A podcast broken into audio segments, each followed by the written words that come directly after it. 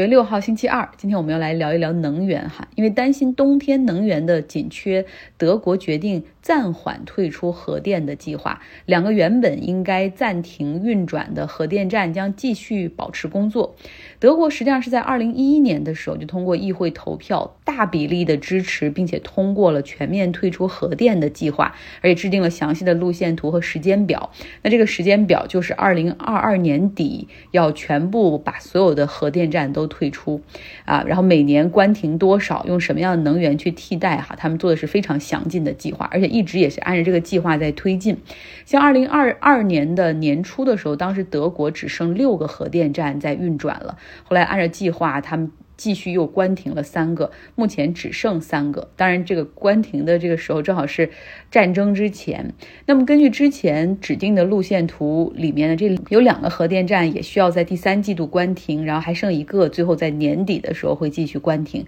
但是目前迫于俄罗斯已经切断了对德国的天然气供应，所以没办法哈，要继续延长这些核电的运转。那我们再来看一下，在亚洲，日本重启了七个核电站，而且呢，岸田文雄政府他也在研究如何延长现有核电站的寿命，然后怎么样去研发下一代核能技术。而且你看，民调显示，自从三幺幺大地震福岛核电站事故过后，目前百姓对于核电的支持率已经升温到了百分之六十多的支持。呃，其实这都是高涨的能源价格所刺激的。那在韩国呢，尹锡悦总统他是核能的忠实拥趸，然后甚至他认为说韩国不需要大范围的发展风能或者太阳能，因为核能就是最好的。其实韩国这个国家面积并不是很大，但它境内已经有二十四个在运转的核电站。如果按照土地面积和核电站的比例来说，它应该是全球核电密度最高的国家。但是还要继续发展核电哈。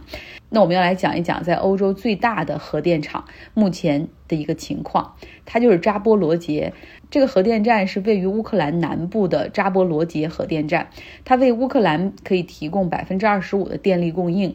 位于南部的赫尔松这个州，属于克里米亚以北，目前是名副其实的战区。俄罗斯的军队自从今年二月份入侵并且占领这个地方之后，实际上争夺战一直都没有停止。那俄罗斯也在按照他们在克里米亚所进行的控制三部曲哈，然后再如法炮制，就是先是入侵并且占领这个地区啊，之后呢是进行一些渗透，比如说给当地人都发。俄罗斯的护照，然后学校教材更换，要求讲俄语，当地所有的官员都换成亲俄的官员，然后互联网和服务器变更，哈，接入俄罗斯的这种互联网络。那第三步呢，就是要组织当地进行公投啊，你是愿意继续留在乌克兰，还是独立出来，然后或者加加入俄罗斯哈？因为战火是当地将近百分之四十多的居民实际上都已经逃离了家园。那投票的结果，包括数量，到底最后的选票，其实大家都。懂哈，最后肯定都是俄罗斯说了算，基本上是一投一个准儿。那现在呢，赫尔松这个地区已经进入到了即将公投的阶段，所以乌克兰的军队也是要加紧对这个地区进行争夺，然后再努力的夺回一个一个的村庄，并且他们在定点摧毁这种公投 referendum 那纸制品印刷的那些地点。那就在这样的这种战时的状态，有不断的交火，有流弹，有爆炸，在这个核电站附近发生。扎波罗杰核电站的情况也是非常令人担忧的。此前，欧盟援助了乌克兰五百万份抗辐射的这种口服药，而且呢，在这个核电站附近五十公里的地区，当地的政府已经开始向百姓来进行发放，并且告诉他们说，一旦有核泄漏事情的发生，请立刻服用哈，因为这个药物可以有效避免人体 absorb，就是去吸收这些啊核污染物，所以还是一个短期的有效药物。那联合国这方面也派出了国际原子能机构，还有联合国，他们都派出了专家和观察组，然后进入到这个核电站，希望能够确保这个安全的运行，并且希望协调俄俄罗斯和乌克兰双方在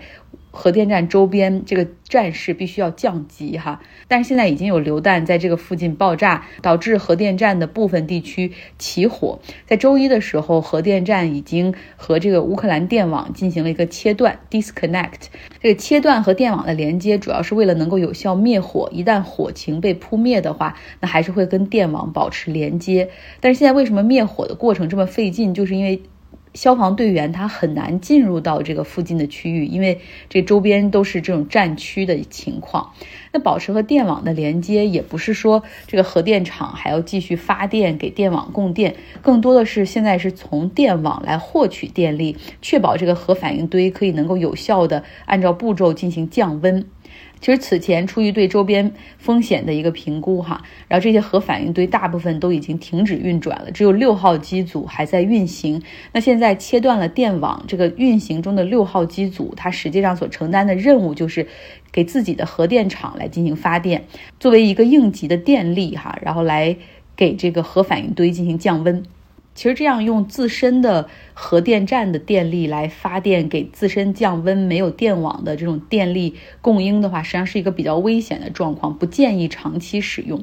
像福岛核电站。当时发生海啸之后，应急的这种柴油发电机被淹没在水中，停止运行，电器、水泵还有紧急电池，所有的设备都被都受损或者被水冲走。所以在没有水泵、没有电力的情况下，它就不能够向核反应堆的这个堆芯去注入这个冷却水，不能去 cool down 这个 system，那你就不能够带走核燃料，它继续燃烧、继续运转的这种热能。那么这个堆芯就会开始空烧，然后放出大量的热，最后导致我已经听到了他们要来送饭了。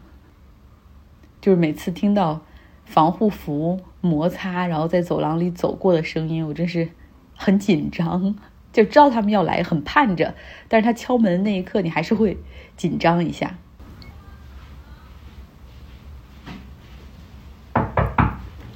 啊，好，来了，多谢多谢。好，继续来录。这个时候堆芯就会开始空烧，然后放出大量的热，会融化，最后导致容器的底部被烧穿。然后烧穿之后，整个设施的压力就会发生变化，就会导致最终的整个核这个反应堆的爆炸。呃，所以现在扎波罗杰这个核电站真是牵动着很多人的心。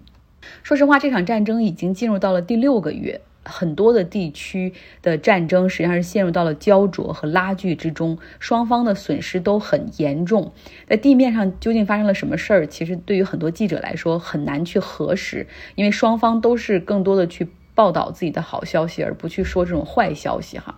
在乌克兰之外，可悲的是，已经有一些人把乌克兰当成了负担。像捷克在周末的时候，有一些极右翼组织了和平示威啊，他们的口号就是“捷克优先”啊，支持乌克兰太贵了，没有必要让捷克百姓为乌克兰买单啊，政府应该对乌克兰，就他指的这个买单指两方面，一个是政府对于乌克兰的资助，第二个就是说你现在因为支持乌克兰啊，你和俄罗斯反目，现在导致能源价格这么高啊，他们认为应。应该做的就是捷克退出北约和俄罗斯和好啊！政府应该务实，把捷克百姓的利益放在首位。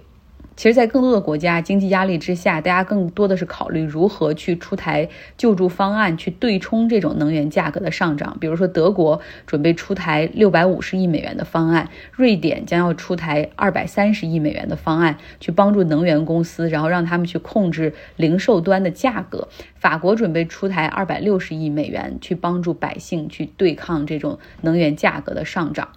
那还有一个即将出台刺激方案的，就是英国。随着保守党党魁选举的结束，四十七岁的 Liz Truss 他胜出了哈，他将在今天晚些时候前往苏格兰的一个古堡接受女王的接见，然后正式任命。按理说，这个传统通常是在白金汉宫。完成的哈，然后接见，然后进行任命。但是现在因为女王已经身体不是太好，行动不便，所以 Liz Truss 她要前往女王所在的地方哈，来接受这个任命。所以是一个算是打破传统的一个做法。她将会接替 Boris Johnson 成为英国的新首相，她也将会是英国历史上第三位女首相。在保守党党魁的获奖感言中呢，Liz Truss 他说了，即将出台一个非常大胆的减税方案哈，然后大概是三百亿英镑支持经济，此外还会出台能源的支持方案，帮助百姓解决负担。大抵就是政府会向能源企业提供十年到二十年的无息贷款，以此来换取能源企业对于消费者这一端保持比较低水平的。价格，那相比他的两个前任哈，一个是 Boris Johnson，再往前说是卡梅隆，他们都是那种支持率比较高的党魁，在党内选举的时候通常有百分之六十五的支持率，但是 Liz Truss 他的支持率只有百分之五十七。所以，假如说哈，他未来会有一些不顺利的时候，我们再看哈，他其实在这个党内选举的时候，这个票数就说明了一切。我们之前讲英国保守党党魁之争的时候，其实有聊过 l i s Trust 的经历哈，我们来听一下，重听一下这个部分。出生在一个牛津的左翼知识分子家庭，父亲是大学的数学教授，母亲是护士。然后他的父母都是那种比较左翼的，还经常上街抗议的，反对撒切尔夫人的那个政府，还反对研究和发展核武器这些哈等等。栗子四岁的时候呢，他的家人从牛津搬到了苏格兰格拉斯哥附近的一个叫帕斯里的城市生活，然后他就就读于当地的公立学校。就这可能也是跟他父母的价值观有关系哈。这左翼的人都喜欢公立学校。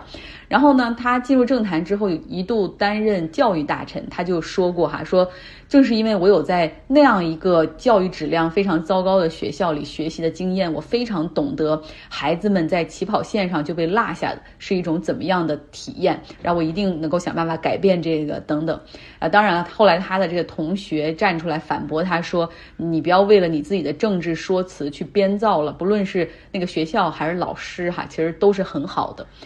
我们看利兹后来上了大学，也能证明他受到的教育一点都不差哈。Liz Truss 后来进入到了牛津大学读书，他其实读的专业和苏纳克一样，都是哲学、政治与经济学。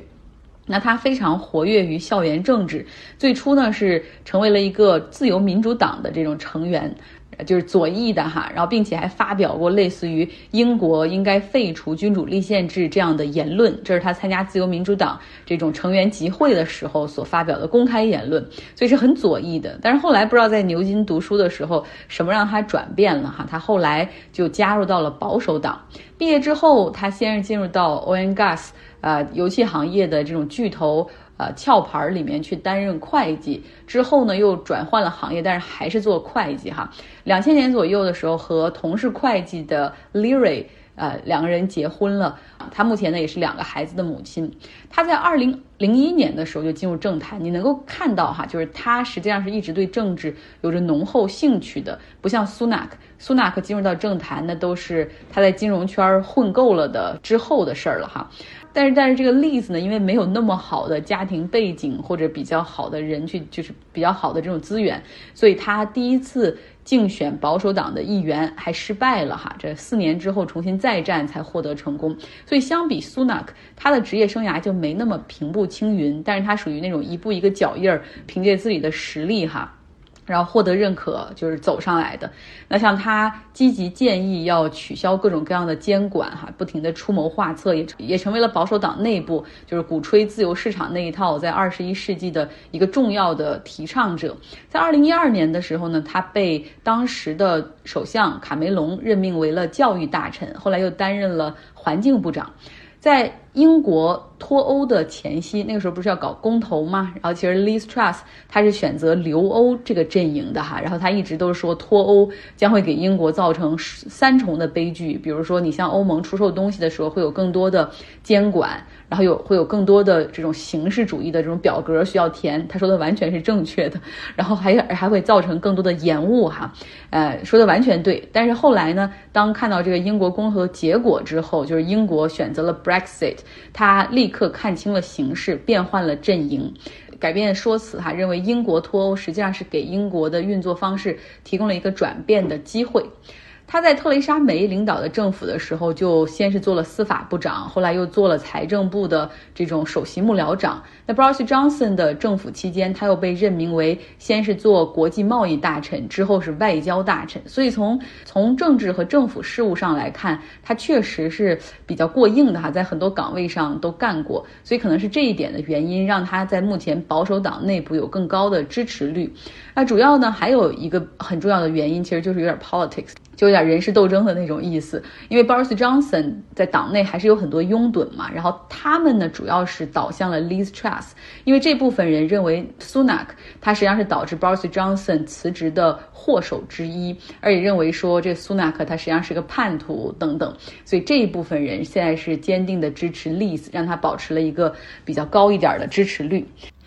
呃，然后我们的我们的好朋友倩妮，她不是在英国生活了很长时间，现在在法国生活，她还贡献了一个小花絮哈，就是 Liz Truss 的她的爸爸 John Truss 是目前呢在利兹大学担任数学系的终身教授，那是非常的 left wing 极左，呃呃就是很左翼的人，然后家庭也是政治生活非常活跃的啊，像我这个节目中也讲过，丽丝从小就跟他父母参加各种左派的游行，在牛津之后，他先是加入到了自由民民。主党还还一度担任过主席，但是不知道发生了什么。大学毕业之后，他又成了保守党，他爸是特别失望，然后好像已经不怎么和他说话了。就包括现在当选之后，哈，他爸也好像没有说什么好话。